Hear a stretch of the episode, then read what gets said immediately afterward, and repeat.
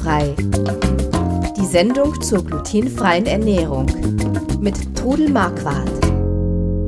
Hallo und willkommen zurück zu Glutenfrei, dem Podcast rund, die, rund um die glutenfreie Ernährung. Ich bin der Chris Marquardt und mit mir ist meine Mutter, die Trudel Marquardt. Hallo. Hallo ihr da draußen.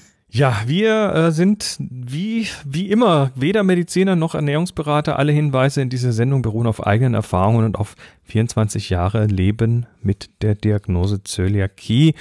Ähm, ja, wir haben heute eine, ja, eigentlich schon fast eine Sondersendung. Wir haben natürlich Fragen von euch bekommen, aber das aktuelle Thema, wir nehmen das gerade am 3. April 2020 auf, also mitten in der Pandemie. Und ähm, da gibt es ja dann doch so die ein oder andere, ja, die eine oder andere Lücke in der Speisekammer. Und da wollen wir ein bisschen drüber reden und dann, wie gesagt, eure Fragen beantworten. Ähm, ja, liebe Frau Mama, du hast schon Anfragen bekommen von Leuten, ja. die sagen, mir fehlt Hefe. Ja, Hilferufe. Ich habe also auch hier in meinem Freundeskreis schon drei Leuten mit Hefe helfen können. Ich hatte Gott sei Dank, weil ich auch immer wieder Backkurse gehalten habe, hatte ich so ein bisschen einen Vorrat an Trockenhefe. Aber irgendwann geht dieser Vorrat natürlich auch zu Ende. Und ich habe mir dann, bevor der zu Ende geht, einfach auch Gedanken gemacht, wie kann man ohne Hefe oder mit wenig Hefe auch etwas Gutes backen. Mhm. Und ich habe ja schon länger mal diesen Polish entwickelt. Also das Rezept verlinken wir nachher. Dieser Polish ist einfach ein Vorteig mit drei Gramm Hefe, wo man also, ja, ich rühre dann einfach so etwa die 100 Gramm Mehl, 200 Gramm Wasser, ein bisschen Zucker und drei Gramm Hefe zu einem Brei, so ähnlich wie ein Pfannkuchenteig. Also dieser, dieser Polish, ähm, ja, den haben wir ja schon öfters mal hier besprochen. Ja, da haben wir auch schon im Podcast drüber, das kann ich auch nochmal verlinken. Aber einfach das nochmal in Erinnerung zu rufen, dass man mit wenig Hefe gute Sachen backen kann. Und da reden also wir tatsächlich von, von irgendwie äh, drei Gramm Hefe oder Drei so. Gramm Hefe, manche haben sogar schon, sogar. ja, manche haben mit zwei Gramm schon gebacken. Also bei, also, bei Frischhefe reden wir da tatsächlich von einem erbsengroßen Stück, mehr ist das ja, nicht. Ja, genau. Und, und wichtig ist bei diesen Sachen einfach die Zeit. Wie geht denn also, jetzt genau dieser Polish? Erklär das ja, mal also, kurz. Wie gesagt, dieses kleine Kügelchen Hefe oder Trockenhefe, egal, mit circa 100 Gramm Mehl und circa 200 Gramm Wasser zusammenrühren, ein bisschen Zucker noch dran, das fördert die, die Triebkraft der Hefe und dann so einen Pfannkuchen-ähnlichen Teig. Ich mache das immer in der Also der, der muss schon relativ flüssig sein. Ja, also ja, wie ein Pfannkuchen etwa. Äh, ich mache das gerne in einer Glasschüssel, weil dann sehe ich das auch, wie er sich entwickelt. Und dann decke ich den mit einer Folie ab oder ich habe eine Schüssel, die einen Deckel hat und stelle den einfach bei Zimmertemperatur irgendwo hin. Und dann warte ich also so anderthalb bis zwei Stunden, bis sich das Volumen verdoppelt hat.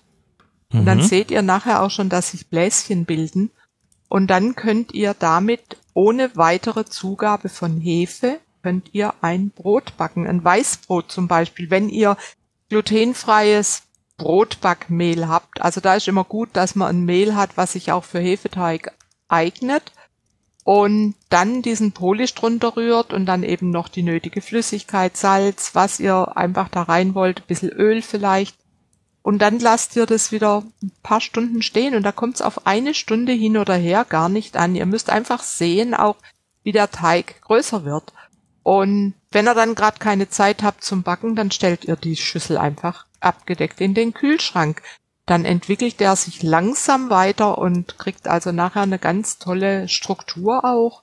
Feiner, als wenn es so schnell aufgeblasen ist. Also ich habe ein Rezept, das werde ich mal auch verlinken, von einem Weißbrot, was nur mit diesem Polish gebacken ist.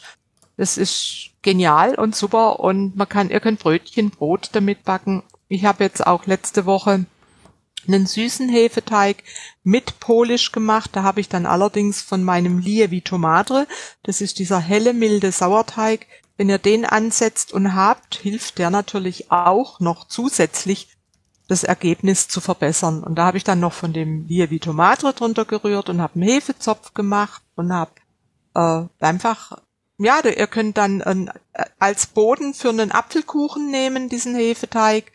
Und ich meine, so ein Würfel Hefe hat 42 Gramm, da könnt ihr dann ausrechnen, wie oft ihr damit backen könnt. Okay, wenn man jetzt Frischhefe, wenn man so einen Frischhefewürfel hat ähm, und der, der altert ja, der ist ja, ja nicht dauernd frisch, kann man Hefe einfrieren?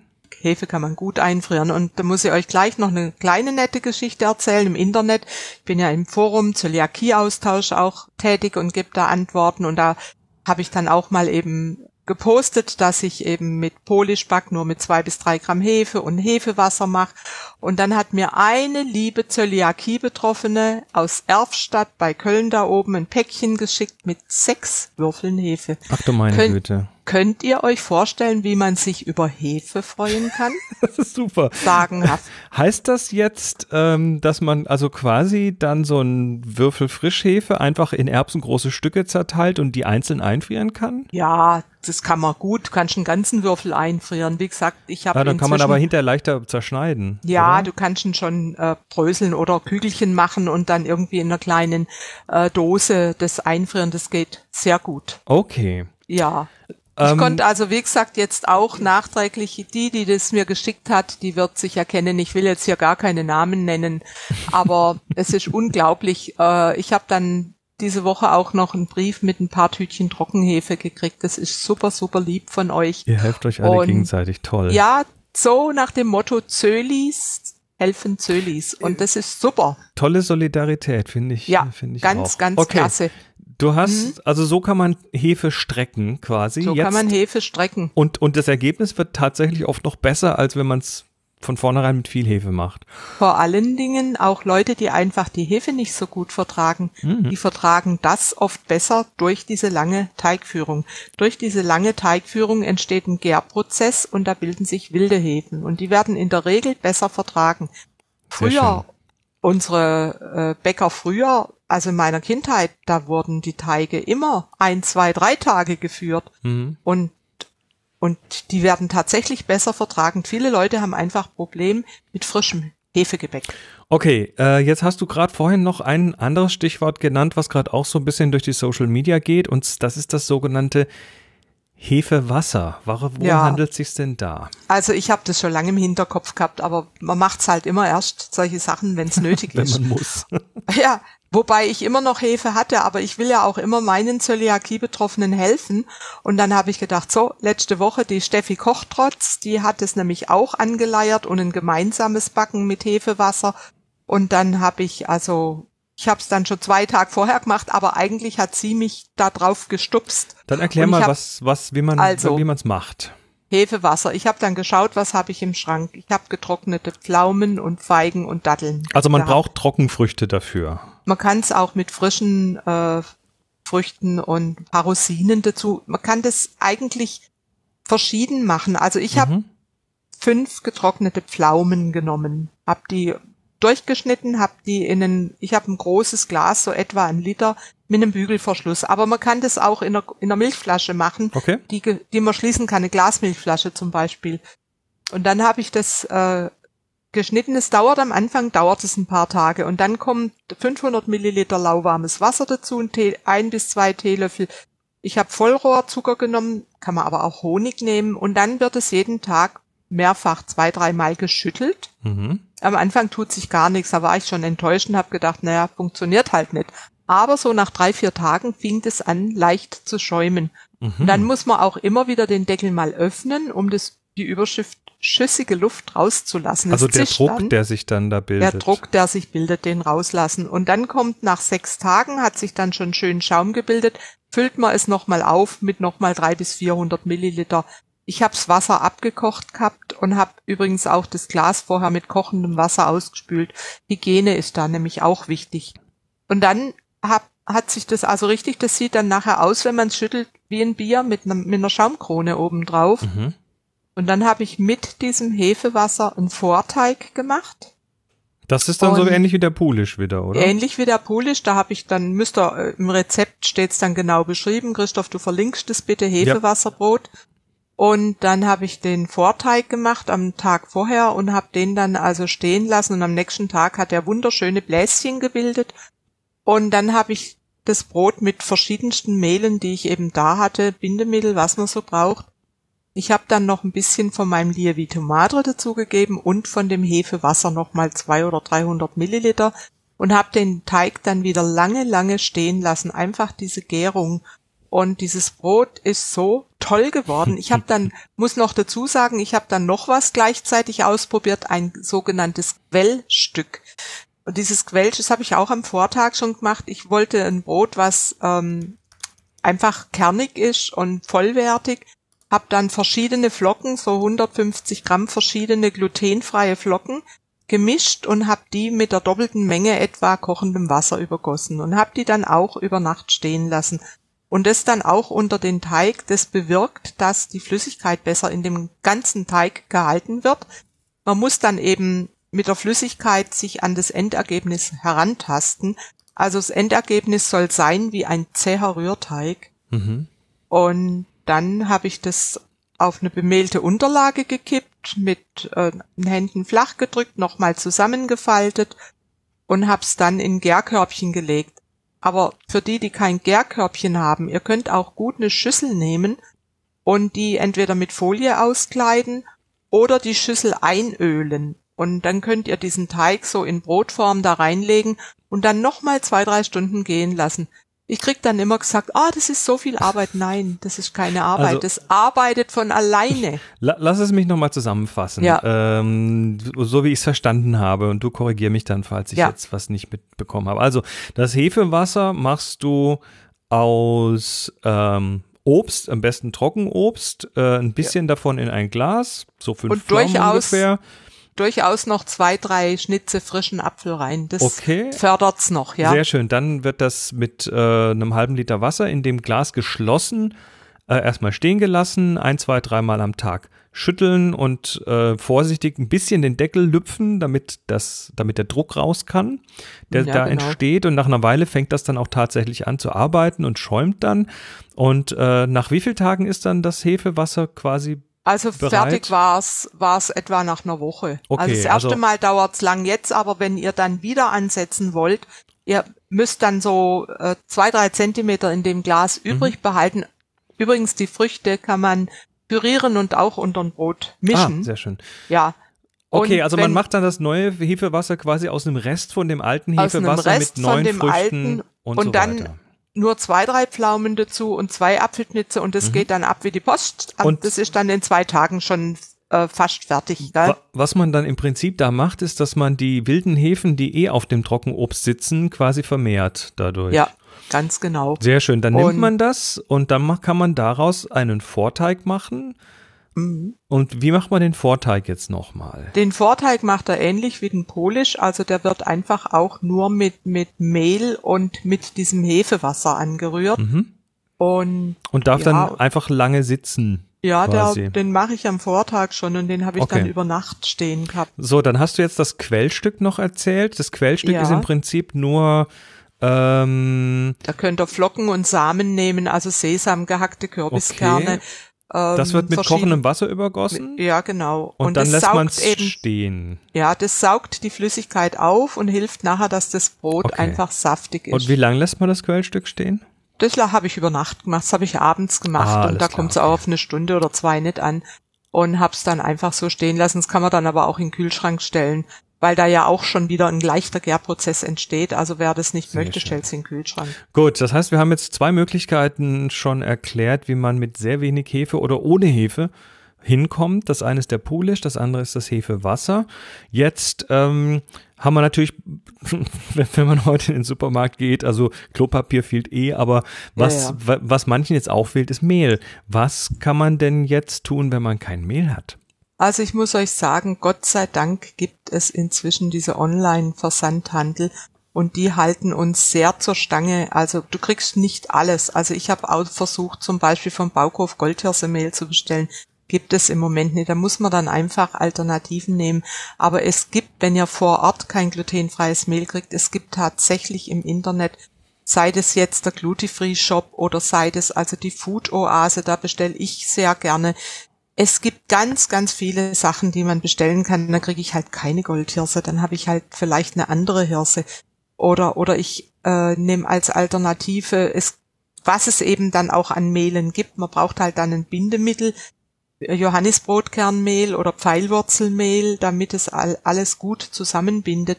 Aber es gibt immer noch genug zu kaufen. Mhm. Also wir sind, wir haben, ja. wir haben keine Kriegszustände. Nee, also ich habe jetzt die ganze Woche, ich habe einen netten jungen Mann, der für mich einkauft. An dieser Stelle danke, Kai, du bist super, weil wir in unserem Alter, mein Mann und ich, wir sollen ja zu Hause bleiben. Ihr seid Risikogruppe. Wir sind Risikogruppe und äh, ich, es hat, ist mir sehr schwer gefallen, muss ich sagen. Ich bin ein sehr aktiver Mensch und aber haltet euch dran, es ist wichtig. Und Kai geht für mich einkaufen und dann kommt er halt und sagt, du Trudel, es tut mir leid, ich habe kein Kaffeefilterpapier gekriegt. Alles leergeräumt. Mhm. Ja, so ist Tja, wenn, den Leuten, wenn den Leuten das Klopapier ausgeht, verwenden sie irgendwann Kaffeefilter. Oder irgendeine Freundin hat gesagt, wahrscheinlich machen sie da Gesichtsmasken draus. du, keine Ahnung. Ich, ich weiß es nicht. Also wir kommen noch zurecht. Ich ähm, hab auch äh, mir ja zu Weihnachten so eine French Coffee Maker gewünscht und da brauche ich dann kein Filterpapier, da genau. kann ich einen Kaffee aufbrühen und runterpressen. Es gibt immer irgendeine Alternative und das müsst ihr einfach wissen auch. Ja, also falls, falls ihr Fragen habt, wir kommen jetzt zu euren Fragen, aber nochmal das Angebot, speziell jetzt auch in den Zeiten, wo es vielleicht nicht alles immer überall gibt. Ähm, falls ihr Fragen habt, dann stellt sie bitte. Wir versuchen dann so bald wie möglich nochmal eine, eine, eine Covid, Covid-Sendung zu machen, damit mm. wir, ja, damit ihr vielleicht dann doch ein bisschen besser über die Runden kommt. Und das könnt ihr tun, indem ihr auf glutenfrei-kochen.de aufs Kochbuch geht und dort auf den Podcast klickt. Und im Podcast findet ihr dann einen großen grünen Knopf, der heißt Frag Trudel, der ist nicht zu übersehen.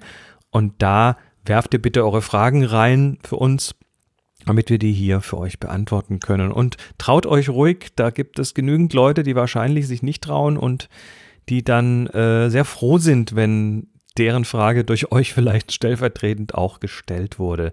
Jetzt kommen wir ganz kurz zu ähm, den Fragen, die wir bereits haben. Die sind auch ja vor Pandemie quasi hier schon reingekommen.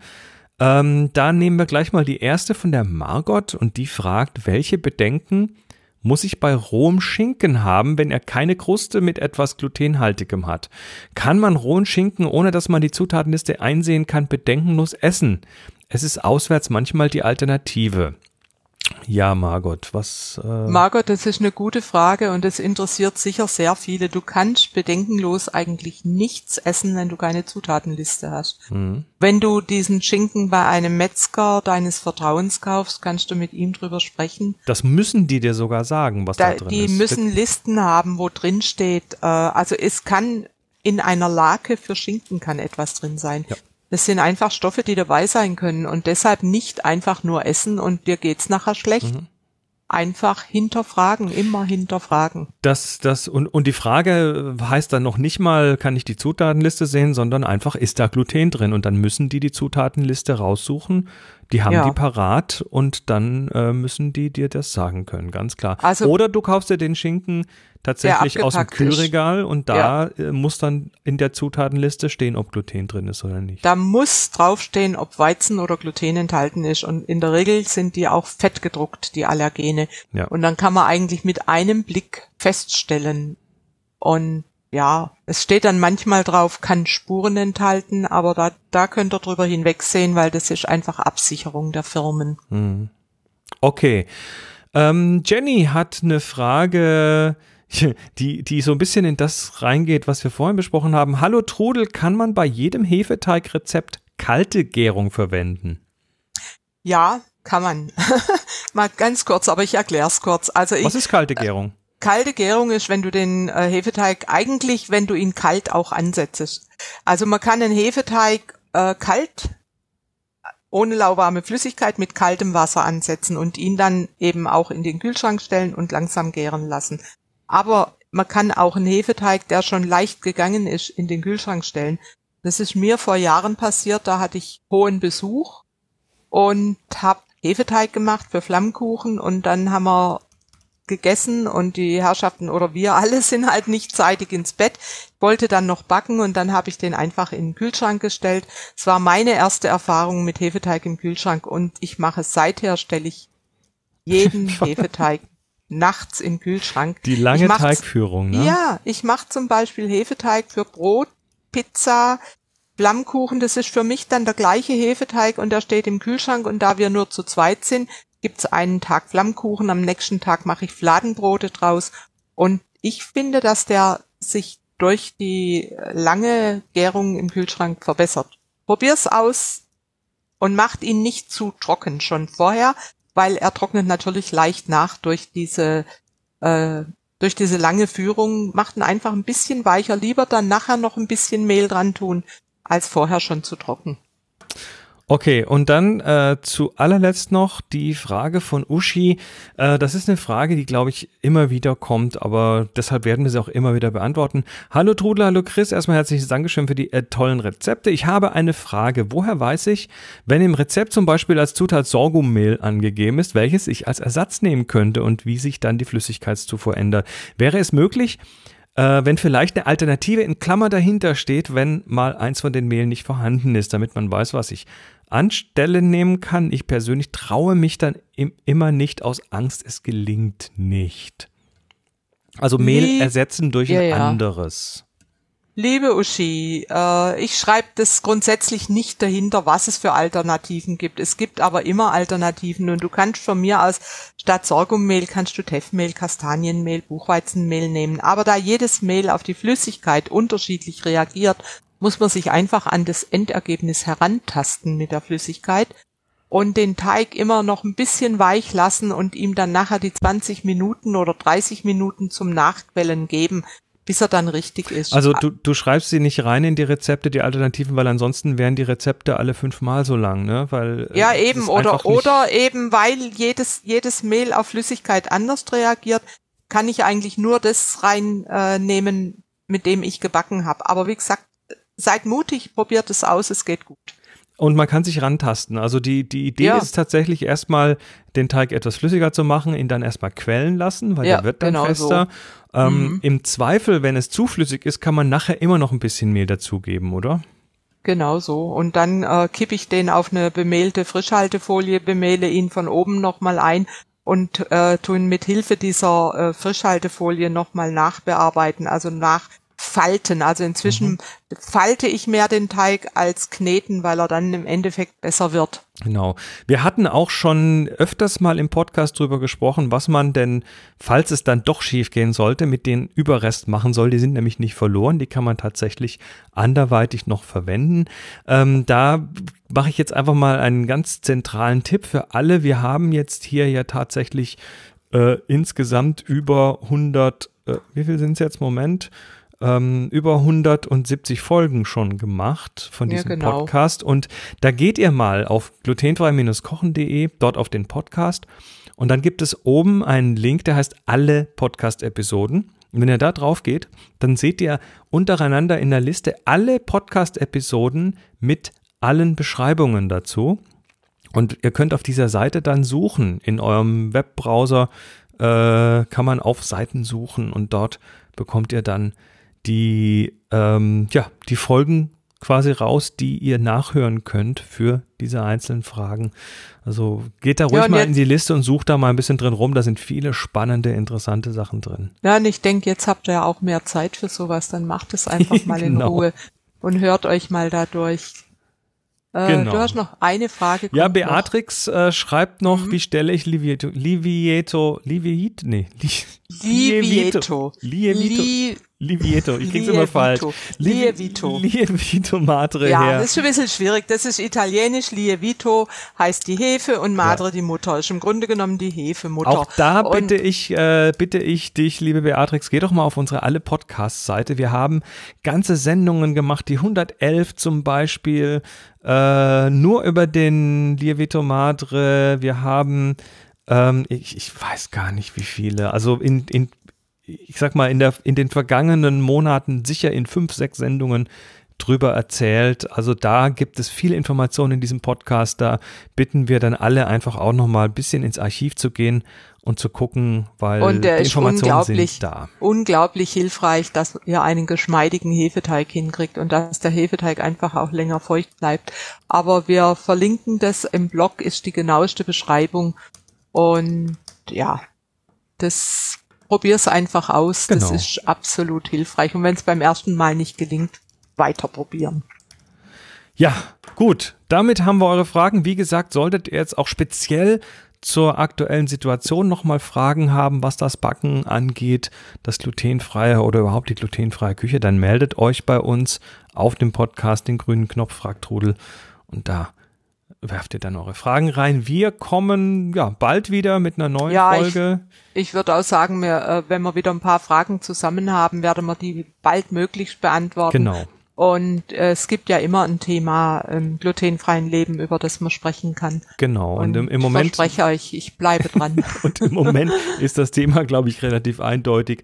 Aber äh, ihr kommt gut über die Runden, bleibt gesund, wascht euch die Hände, Ja. nicht nur Passt vorm Kochen. auf euch auf. Passt, Ja. passt auf euch auf, fasst euch nicht ins Gesicht und wir sagen Tschüss, bis zum nächsten Mal. Tschüss. Tschüss. Hörten glutenfrei. Die Sendung zur glutenfreien Ernährung mit Todel Marquardt. Über 900 glutenfreie Rezepte und weitere Informationen auf www.glutenfrei-kochen.de.